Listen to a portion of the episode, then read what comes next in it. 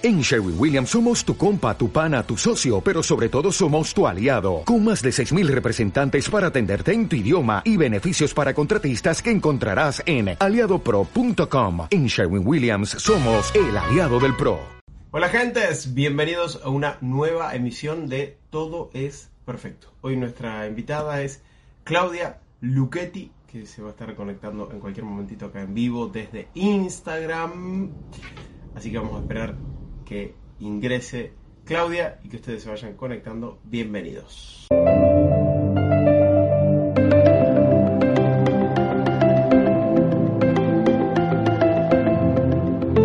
Mientras se van conectando para dar nuestro número de contacto, que nos van a mandar preguntas o lo que sea, un comentario para nuestra invitada al más 1 305 322 81 21 nombre completo y correo electrónico.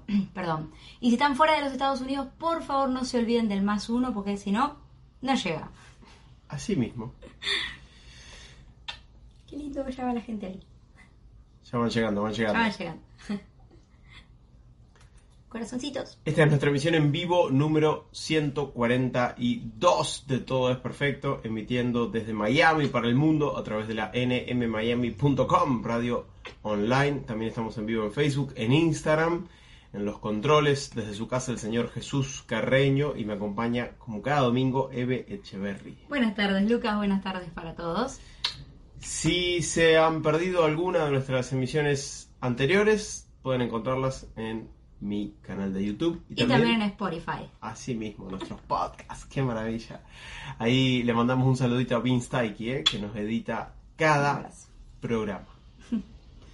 Hola a todos, soy Vince Taiki, el editor del programa Todo es Perfecto, y es para mí una alegría poder saludaros y deciros que en el canal oficial de YouTube de Luca Balfrani tenéis todos los programas anteriores subidos y editados. Y además, si os suscribís y activáis la campanita, vais a ser los primeros en recibir la notificación cada vez que subamos un vídeo.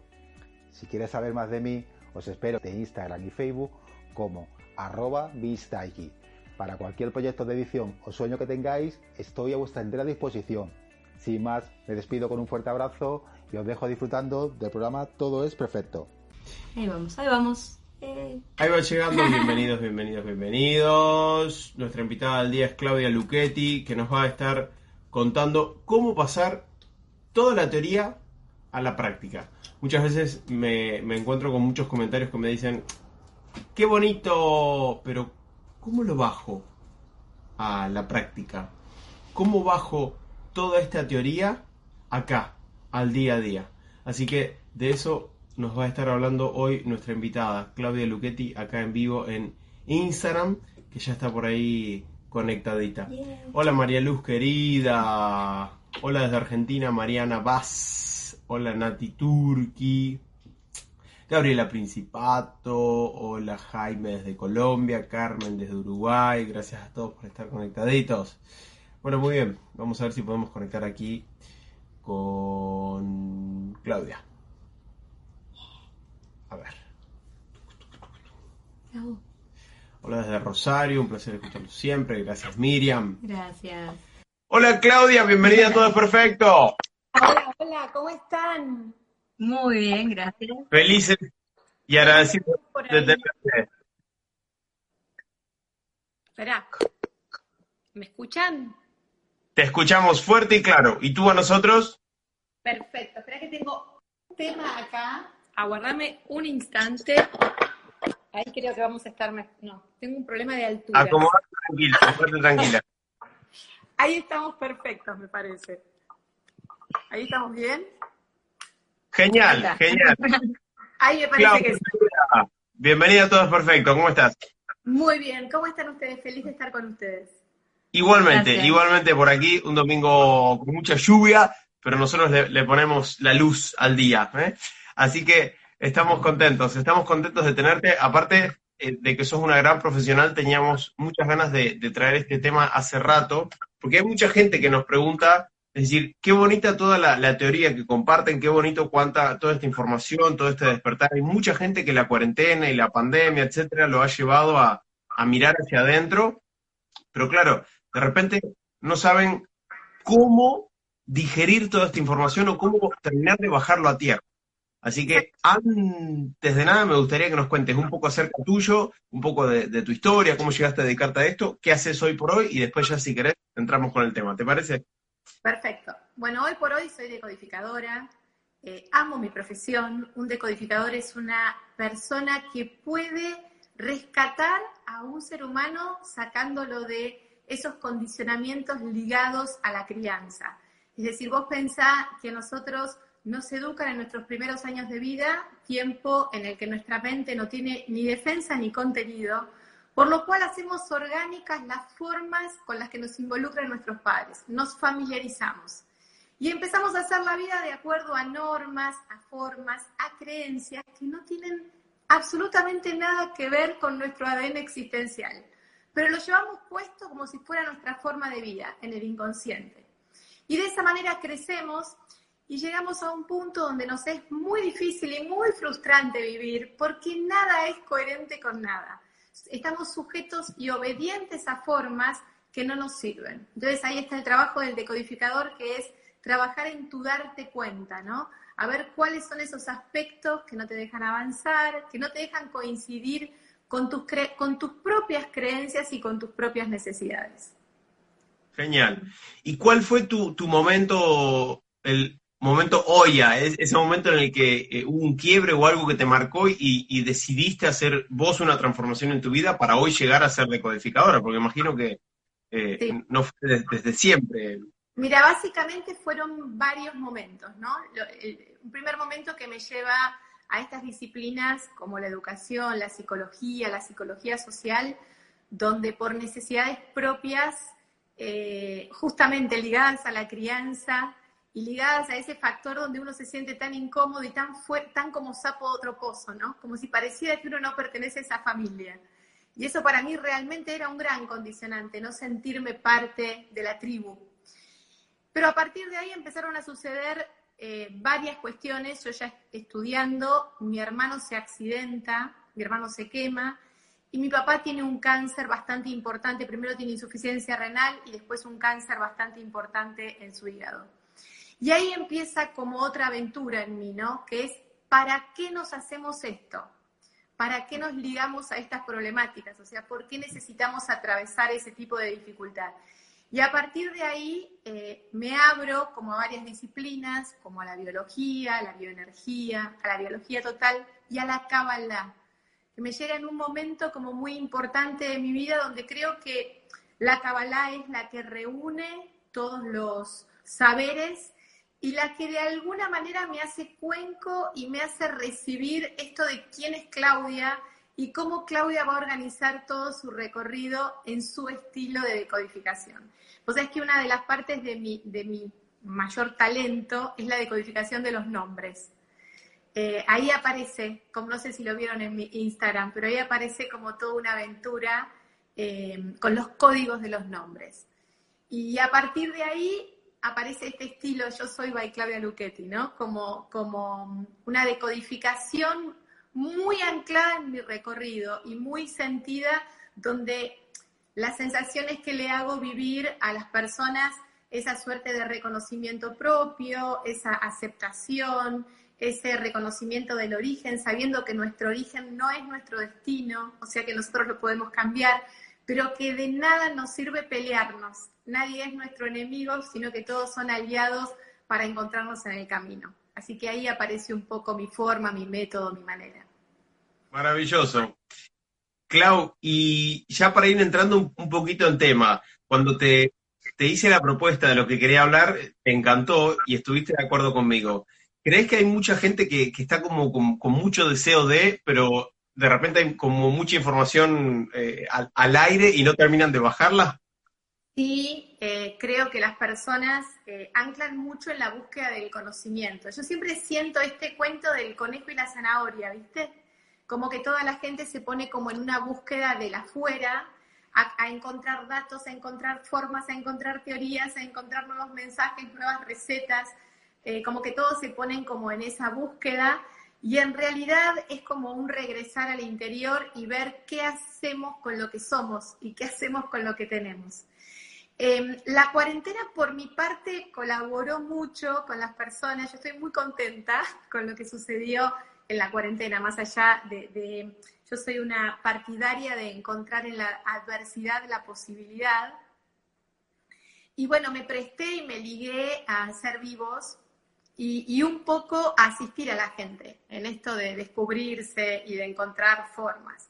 Y la verdad es que eh, me encanta cuando me encuentran en el Instagram y me preguntan y me dicen, bueno, por escuchar tantos vivos ahora me di cuenta y ahora voy por acá y ahora cambié esto.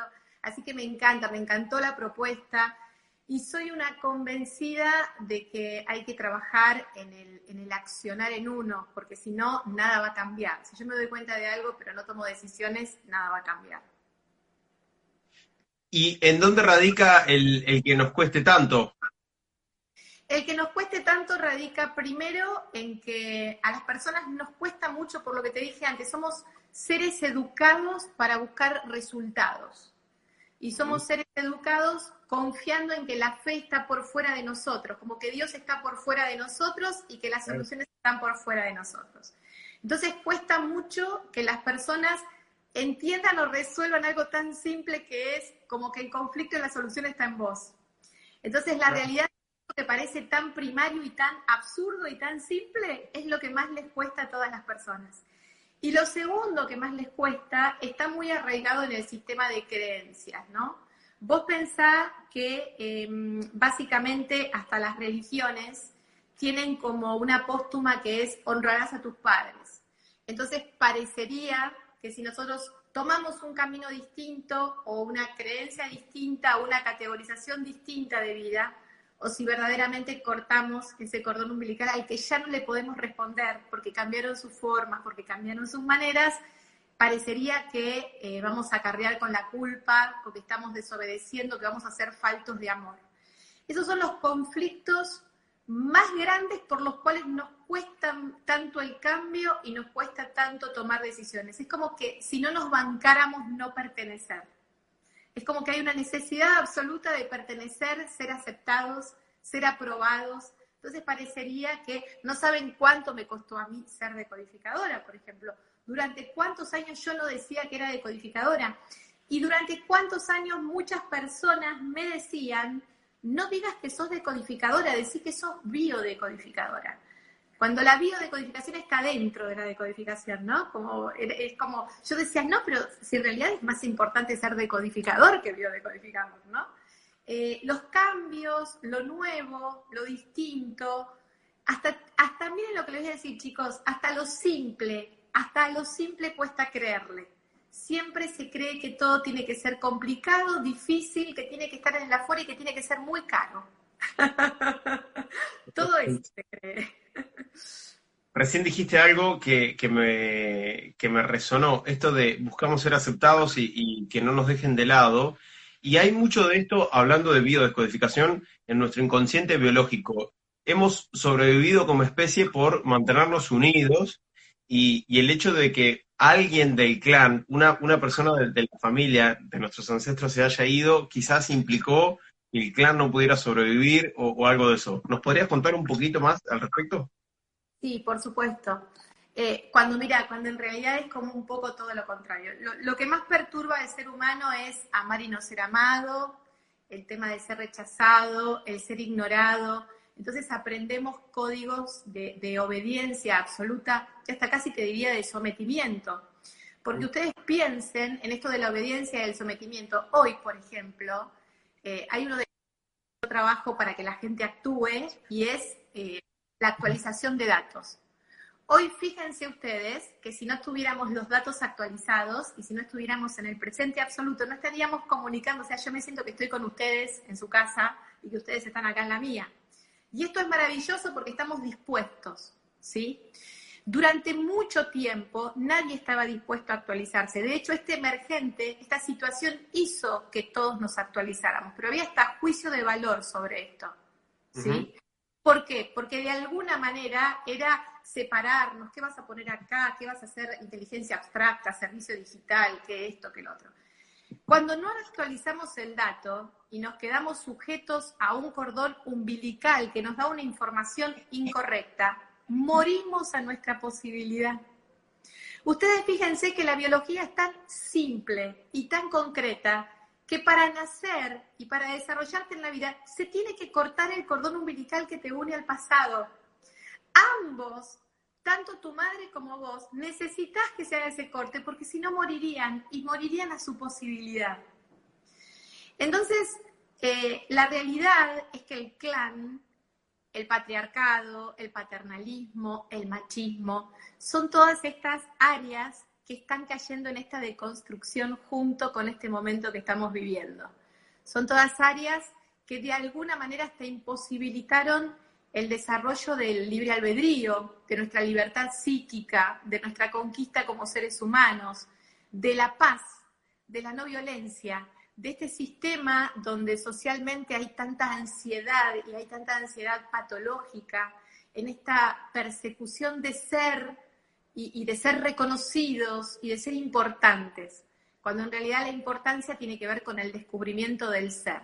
Generaciones y generaciones que sujetas bajo esos estadios clánicos, biológicamente clánicos, porque había hasta un sostén te diría hasta, de la transmisión biológica, de la transmisión psicológica que se hacía en ese momento, había hasta un sostén en esa creencia donde el individuo solo buscaba eh, pertenecer a través del tengo que, del cumplimiento, del hacer, del obtener, del participar, dejando totalmente de lado al ser. Y en este momento, ustedes, conmigo, en este acto precioso, lo que estamos haciendo es simplemente transmitir, che, nos tenemos que recatar desde el ser, tenemos que traer nuestro hemisferio derecho, nuestra creatividad, nuestra sensibilidad, nuestros procesos, nuestras emociones, aceptarlas todas, todo nuestro sistema de emociones tal cual es, e incorporarlo a este hemisferio izquierdo que ya hizo tanto y tuvo que hacer tanto que necesita sentirse necesita conectarse con el ser para que nos convirtamos en seres humanos y no en humanoides pretenciosos, exigentes y que realmente no pueden ni disfrutar ni vivir con plenitud. Excelente. Hace un ratito decías eh, para la gente que nunca ha escuchado o para explicar un poquito esa parte, hace un rato decías ser fiel a nuestros padres, por ejemplo, ¿no? O cortar el cordón umbilical. Mucha gente entiende como cortar el, cordón umbilical de, no, yo ya me fui de mi casa, yo ya corté el cordón, ¿no? Hay algo más profundo de eso. Me gustaría que si puedes explicarlo para, para quienes no entendieron esa parte o les queda confundido hay algo muy profundo eh, que tiene que ver con cortar ese cordón psíquico, ¿no? Y vuelvo a lo mismo, nosotros somos eh, seres criados y todos participamos de un estadio donde nuestros padres hacen de nosotros los que ellos necesitan hacer, de acuerdo a sus circunstancias de vida, de acuerdo a sus creencias. Eh, yo, para, para que les sea más fácil interpretarlo, yo siempre digo que para actuar nuestro cambio tenemos que actualizar los datos. Y para no entrar en un territorio de queja con nuestros padres o de ira o de enojo, entender que ellos simplemente nos transfieren las costumbres y la educación que les transfirieron a ellos. Por lo cual nosotros estamos, somos transferidos en un sistema algo así más de 60 años más que nosotros. Fíjense que hoy en, en los estados, en el mundo, está sucediendo un conflicto muy importante y es esta deconstrucción socioeconómica, porque claramente se trasladó un sistema que ya es obsoleto, que ya no tiene que ver con nadie, que ya no le sirve a nadie, porque claramente es una transferencia que nadie la pensaba y que vos terminás hablando de, de partidismos o de elecciones que no tienen nada que ver con vos, donde el sistema ya cambió absolutamente. Entonces, este cortar el cordón umbilical significa algo hasta, miren cómo se los voy a plantear, ¿no? Hasta desde una reprogramación intelectual, emocional y física. Es decir, entender que tengo que actualizar datos, que mis padres son de tal año, tal vez 30 años más grande que yo, como mínimo, por lo cual yo me tengo que poner a pensar hoy cuáles son mis creencias, porque si sigo con las creencias de ellos, si sigo con las leyes, con los códigos o con las formas de ellos, y si sigo con el movimiento sociocultural de ellos, estoy viviendo en otra época, estoy viviendo en otra instancia. Entonces, claramente, mis logros se van a ver cercenados o coartados por el cambio de realidad. Hasta miren, hasta en las disciplinas de las relaciones íntimas. porque todo va cambiando temporalmente, hay una apertura distinta, una forma distinta, una capacidad de entrega distinta, un conocimiento distinto. Entonces, yo lo que me tengo que poner a pensar en ese corte de cordón umbilical es cuáles son esas creencias, cuáles son esos modos, y hasta miren lo que le digo, hasta, hasta desde un lugar culto y desde un lugar de saber, ¿no? cuál era el movimiento político y social de su época, cuáles eran las creencias ligadas a, su biología, a su cuerpo, a su nutrición, a las relaciones físicas, para darme cuenta que yo tengo que hacer un upgrade, que lo tengo que actualizar, que lo tengo que modificar.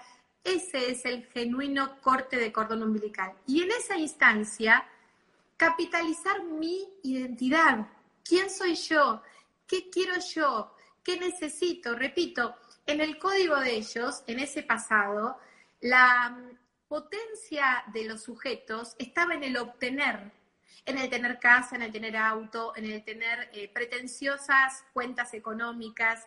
Y hoy la puesta en escena está en el ser, en el flujo, en la capitalización de la prosperidad y la abundancia, en el flujo de las experiencias como forma de vida y no en el éxito o en el fracaso.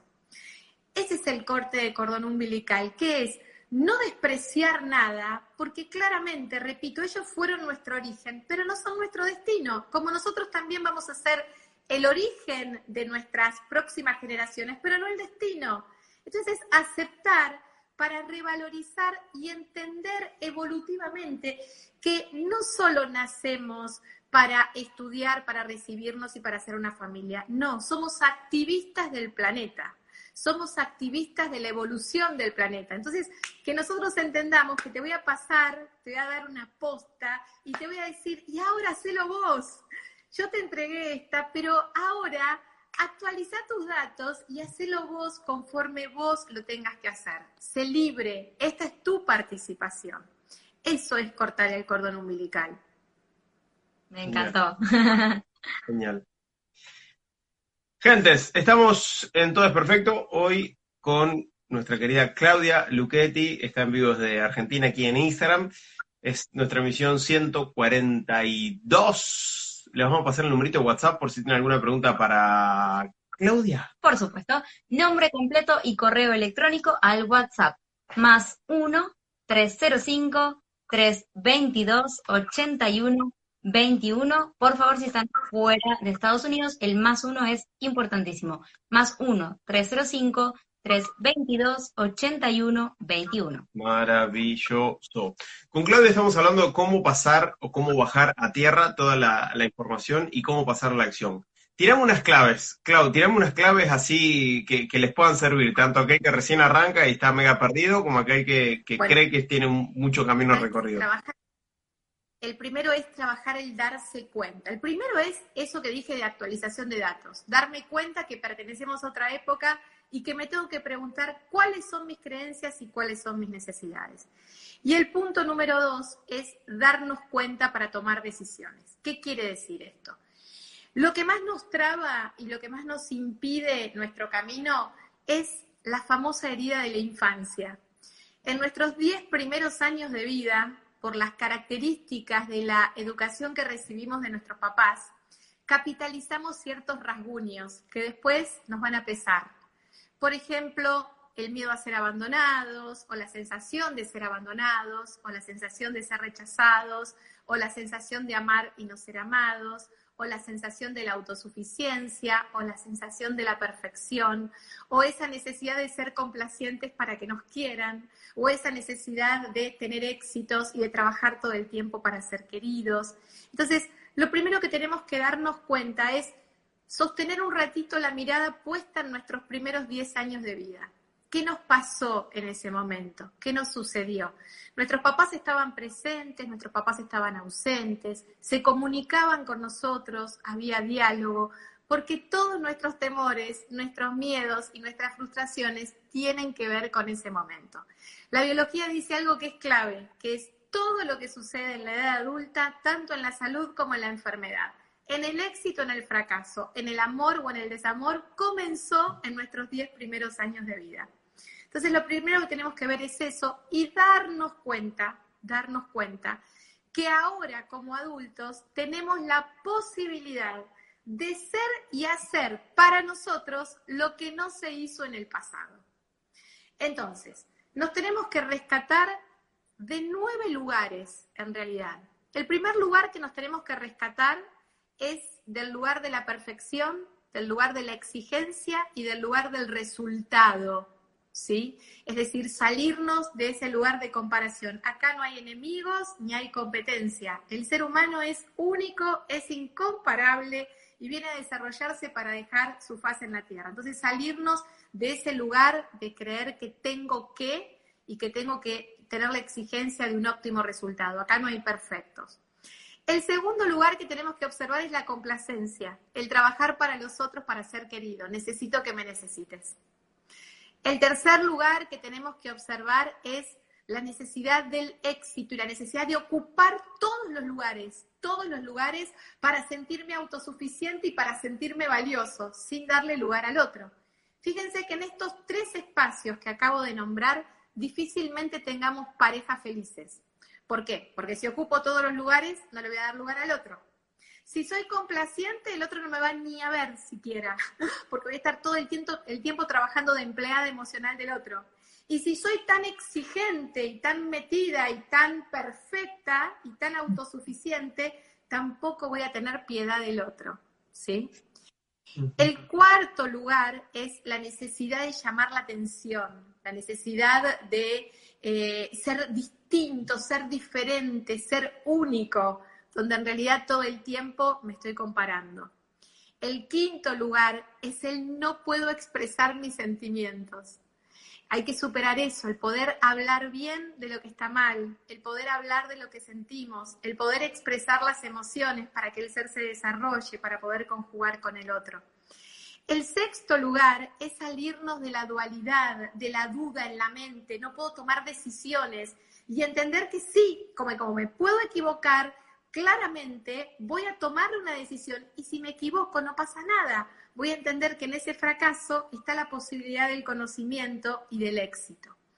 El séptimo lugar es dejar de comernos todo, es decir, dejar de entender que yo tengo que ser la creadora de la felicidad de todo el mundo y del bienestar de todo el mundo, entonces yo me tengo que tragar todos los disgustos y me tengo que, y tengo que arengar, tengo que ser tipo Yuya, ¿vieron? Cantar que todo el mundo está feliz y arengar a todo el mundo y promover la felicidad para todo el mundo. No, tengo que dejar que cada persona pueda con su propia dicha y con su propia felicidad a su tiempo y a su modo.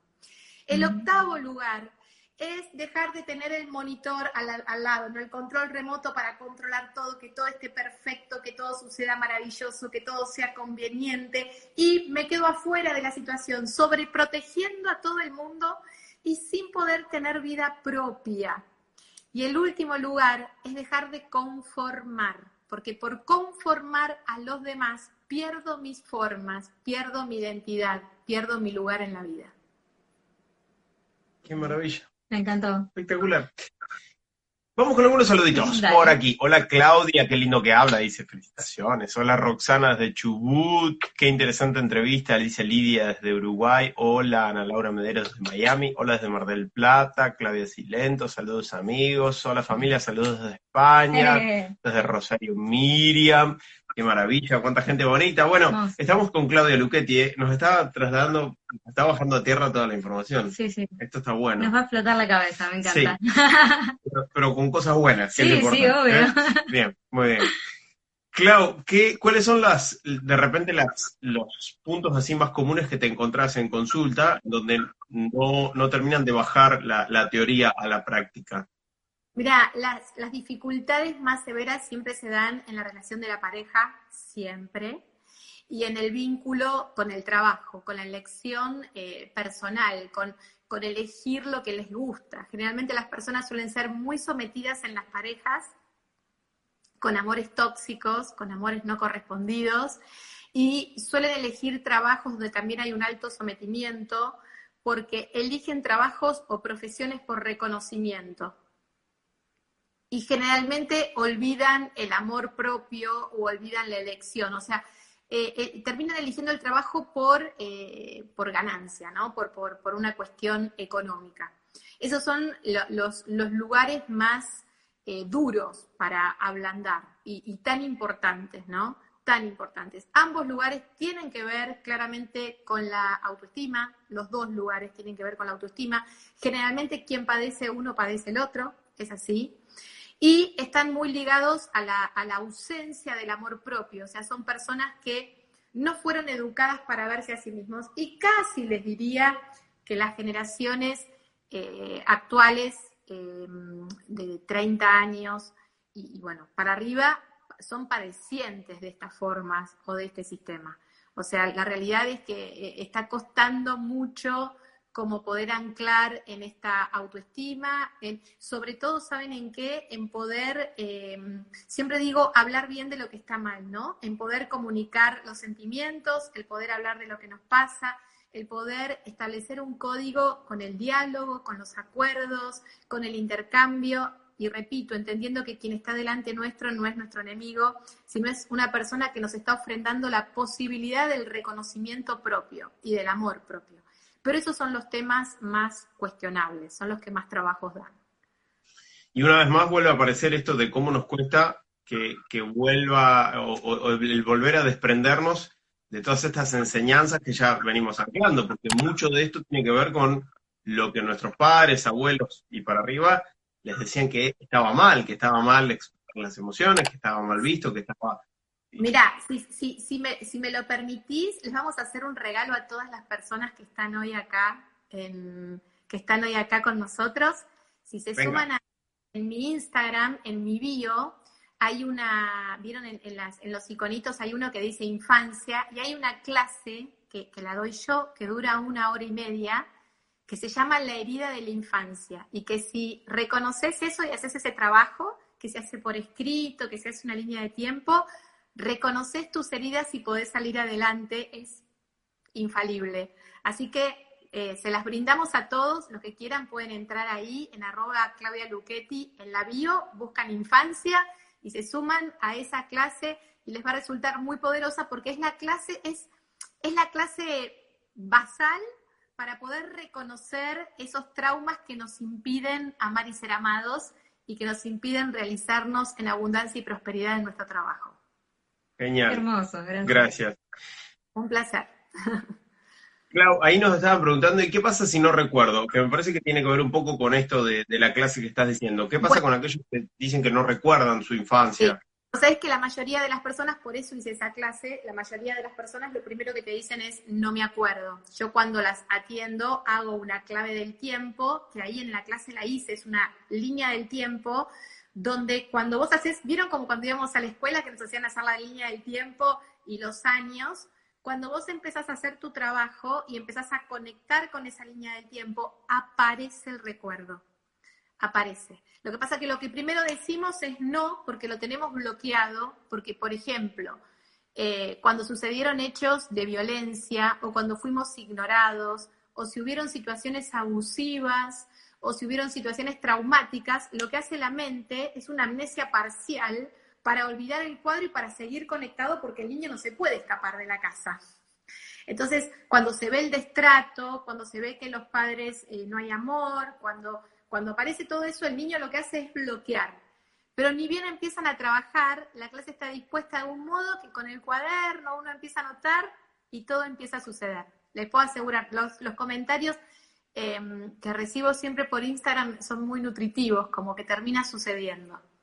O sea, hay que trabajarla. La memoria es un argumento que necesitamos porque es el lugar eh, que construye nuestra psique, ¿no? Necesitamos no para torturarnos, sino para discernir en los aspectos que nos hacen bien y los que nos hacen mal. Y a veces tenemos una psique medio perezosa porque quiere soluciones rápidas, quiere solucionar rápido, ¿viste? Quiere ir para adelante, dame la receta rápida, dame la receta rápida, qué tomo, qué salto hago, qué tengo que comer, y de ahí estoy fantástico y estoy perfecto y me convierto en un negador. Cuando lo que vamos a hacer es destapar al ser, ¿no? Quitarle esos pesos, quitarles esas angustias y simplemente trabajar el entendimiento y reconocer lo que sucedió. Cuando el ser puede reconocer que mis padres no me pueden dar lo que recibieron. Mis padres me van a dar lo que recibieron. Entonces, si mis padres recibieron violencia, nos van a dar violencia. Si recibieron destrato, nos van a dar destrato. Si recibieron el ser ignorados, nos van a ignorar. O sea, nos van a dar lo mismo. Entonces, si yo lo entiendo y salgo de mi trauma y empiezo a trabajar en no ignorarme más a mí mismo, en no ser más violento, en quitarme formas que no me corresponden, como si me fuera sacando ropas viejas que ya están fuera de moda y que ya no me pertenecen. Pero hay algo que es fundamental entender y es que nosotros salimos de ellos, somos la información biológica, psicológica y anímica de nuestros padres. Por lo cual, lo primero, sin enojo y sin eh, rabia, tengo que reconocer que soy ellos.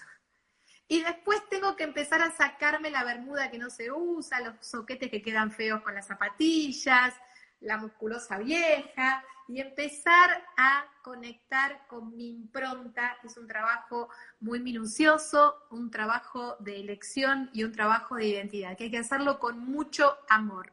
Por los anteriores, porque claramente ellos nos permiten ser la evolución, y por nosotros mismos, porque de esa capacidad amorosa que tengamos para hacerlo depende cómo nos llevemos con la vida. Perfecto. Genial. Me encanta. Ahí nos estaban eh, pidiendo que guardemos el vivo, sí, tranquilos que el vivo va a quedar. Y de todas maneras, mañana Vince Taiki lo va a estar subiendo ahí a mi canal de YouTube y también como podcast a Spotify, o incluso si quieren escuchar alguna de nuestras 141 emisiones anteriores, también están ahí todas en, YouTube y, están los, los podcasts.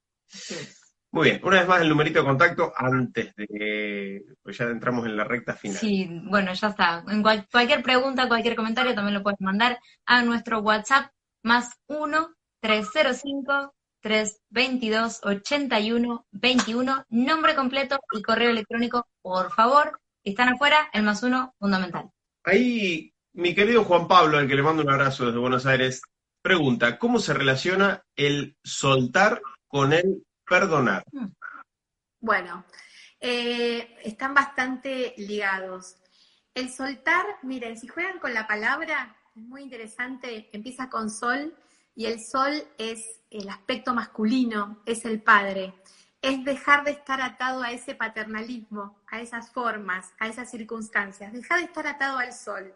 Deja de estar atado a formas que no te corresponden. Eso es soltar. ¿Sí? Y el perdonar tiene que ver con que de acuerdo a esas formas heredadas, no nos dimos cuenta que nos perdimos donando nuestra energía para satisfacer esos códigos, esas reglas y esas formas de otros. Entonces, el perdonar tiene que ver con dejar de donar nuestra energía, es decir, entender, comprender y perdonarnos a nosotros por no saberlo y por ignorantes, y perdonar a los anteriores tipo Jesús, porque ellos no saben lo que hacen. O sea, lo van haciendo en piloto automático.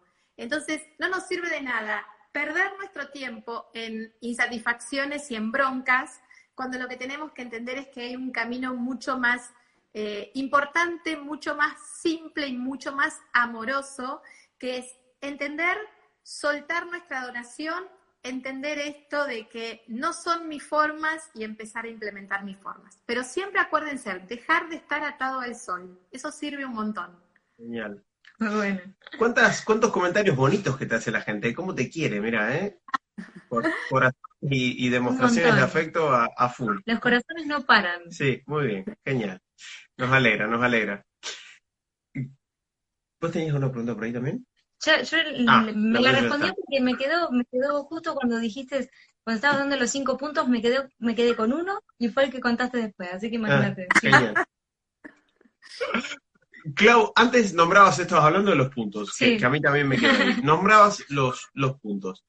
Para, a ver si, si me explico una pregunta, para seguir bajando a tierra, ¿por dónde empiezo? Es decir, está buenísimo lo que, lo que me decís, pero de repente alguien me dice, qué bonito, ¿y cómo, por dónde empiezo? ¿Cuál es el, puntapié inicial? Vos sostenés que es en los primeros 10 años, hasta ahí vamos bien. la, la, forma en cómo empiezo es primero en este presente, ¿cómo me observo? ¿Qué es lo que siento de mí? ¿Dónde tengo mi dificultad? El punto siempre es el presente. ¿Dónde tengo mi dificultad? ¿Dónde no me estoy sintiendo bien? Y sin mentirme, sin engañarme, porque lo que hacemos siempre es cancherearla, ¿vieron? Por ejemplo, estamos en una relación y decimos, no, no me importa nada si no me llama, no pasa nada, la canchereamos.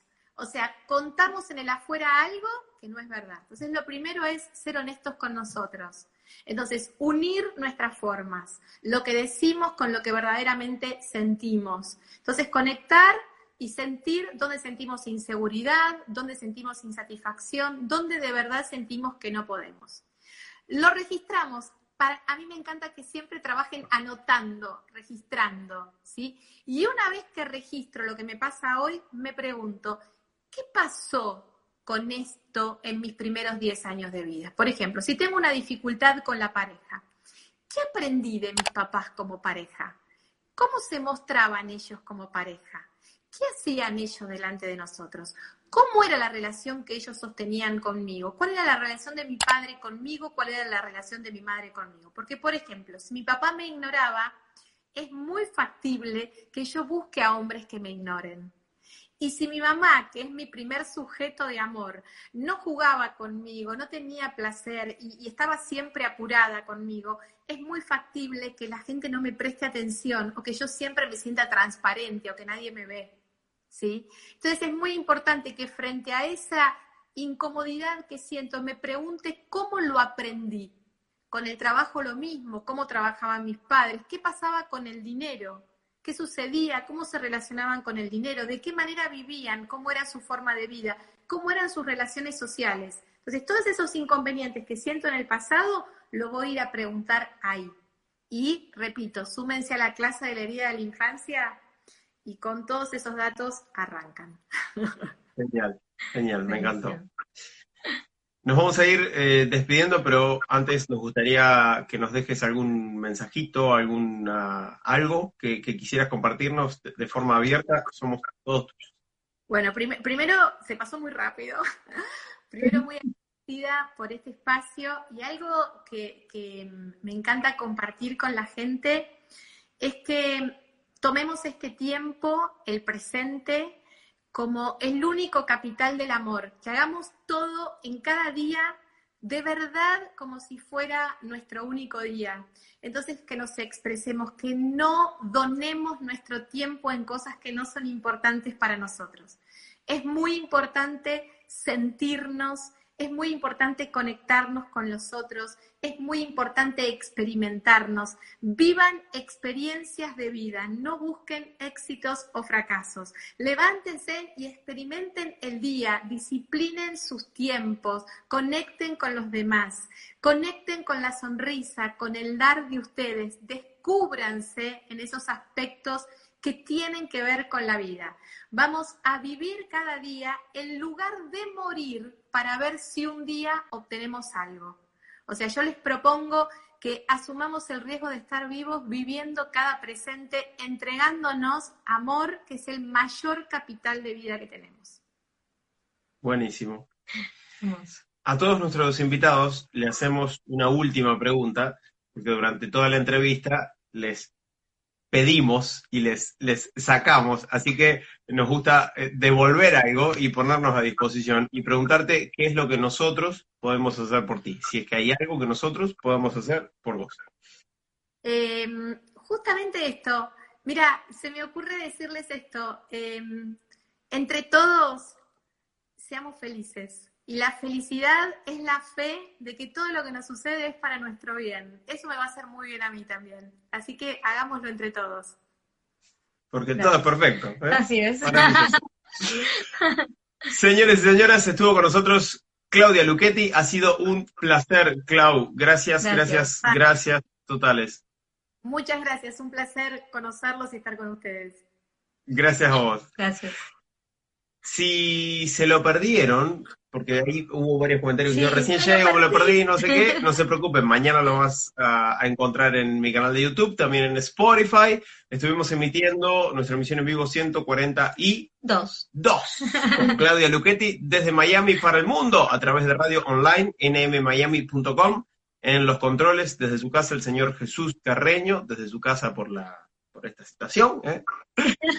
También estuvimos en vivo en Facebook, gracias a todos los que estuvieron ahí conectaditos. Estuvimos con Clau en Instagram, gracias a toda la gente linda aquí de Instagram. Me acompañó Echeverry como cada domingo. Muchas gracias, Lucas. Muchas gracias a todos. Quien les habla, Lucas Balfrani, cada domingo, 7 de la tarde, hora Miami. Todo es perfecto. Gracias, gracias, gracias. Muchas gracias.